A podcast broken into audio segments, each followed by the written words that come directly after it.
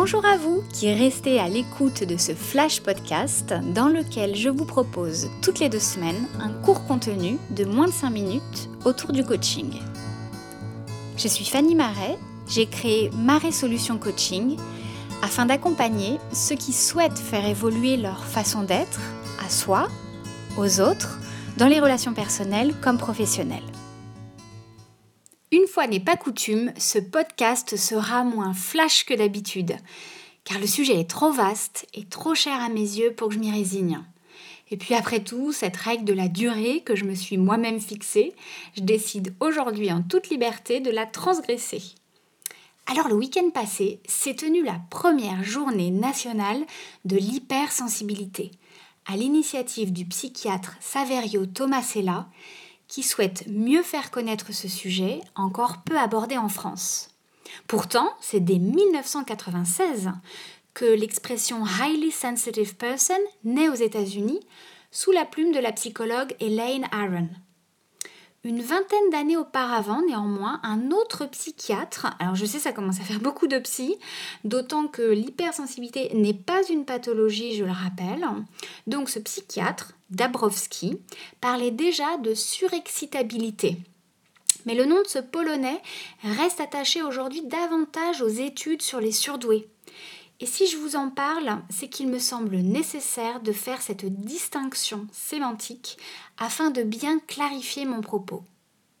Alors pour faire bref, la plupart des surdoués, qui représentent environ 2% de la population selon les statistiques des personnes déclarées, sont hypersensibles.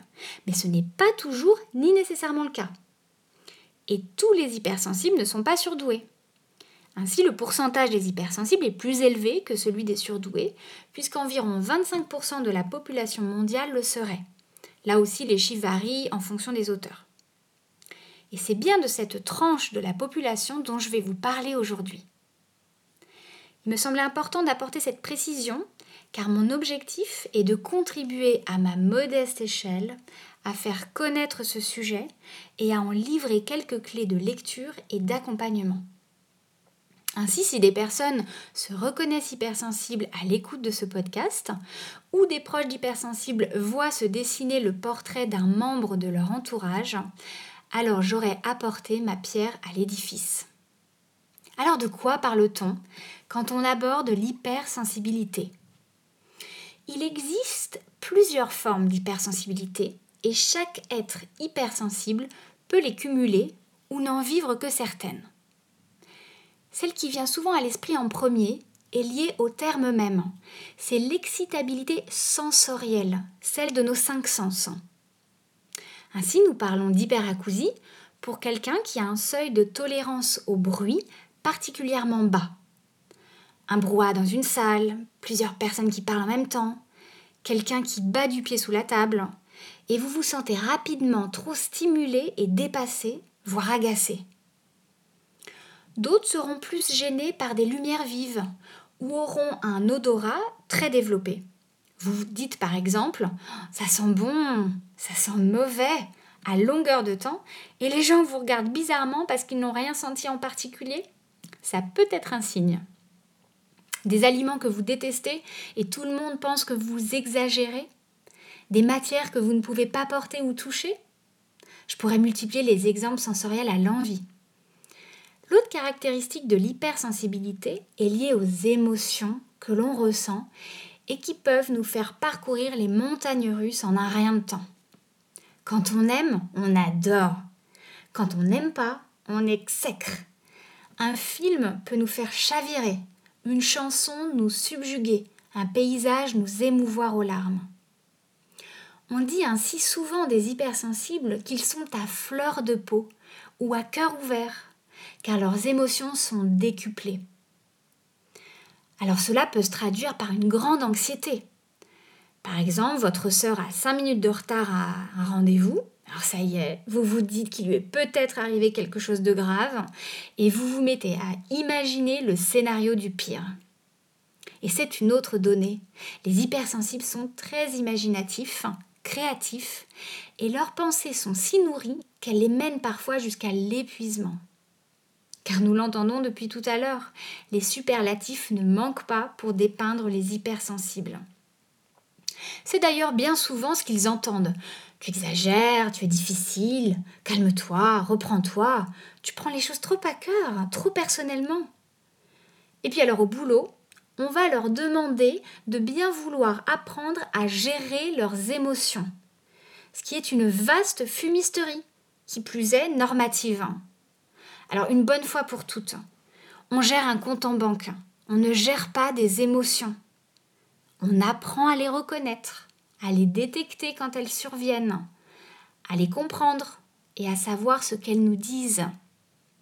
À ce titre, la CNV, pour communication non violente, est un outil remarquable en coaching pour accompagner les personnes hypersensibles, car elle aide à nommer les émotions ainsi que les besoins qui se cachent derrière. Je pourrais d'ailleurs vous en parler lors du prochain podcast si vous le souhaitez. Mais force est de constater que l'on nous apprend bien peu en France à faire émerger cette part de sensibilité qui est en nous. On nous apprend au contraire à être fort, solide, a fortiori lorsqu'on est un homme. Tu ne pleureras pas, mon fils. C'est pour cela qu'ensuite certains mettent tant d'énergie à masquer leur profondeur. Et pourtant, sensibilité ne rime pas avec fragilité, loin de là. C'est au contraire une façon très riche et entière d'être au monde. Singulière même, a écrit Carlos Tinoco, qui met bien le doigt sur cette divergence des émotions avec ce qui est attendu par l'entourage ou par la société. Cet écart à la norme, dû notamment à l'authenticité de l'hypersensible, ne va pas sans difficulté. C'est pourquoi il est important, selon moi, d'avoir des clés pour apprendre à vivre avec toutes ces intensités. Car cette façon d'être à soi et aux autres peut être un formidable potentiel à déployer. Ainsi, certaines personnes hypersensibles sont aussi empathiques. Ce sont ceux que Saverio Tomasella appelle les ultrasensibles. Cette empathie dont certains font donc preuve leur permet d'être en lien avec les autres souvent dans les moindres détails de la perception et de l'écoute.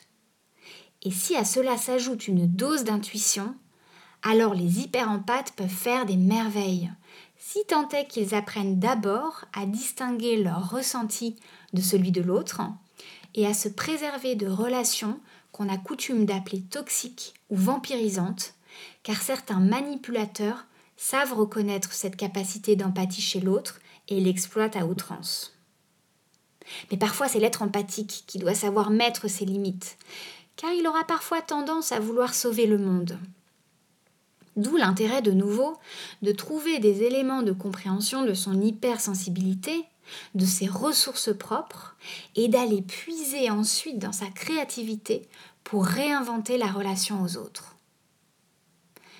Alors je m'adresse aujourd'hui à ceux qui se sont vus appeler chochotte, éponge émotionnelle, hystérique, décalé de tous bords. Vous qui êtes plein de trop, prenez soin de vous afin d'éviter le trop-plein. Et enfin, cultivez votre intuition, car votre radar n'est pas un hasard.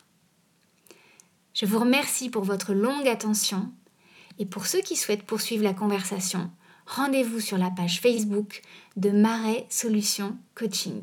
À bientôt!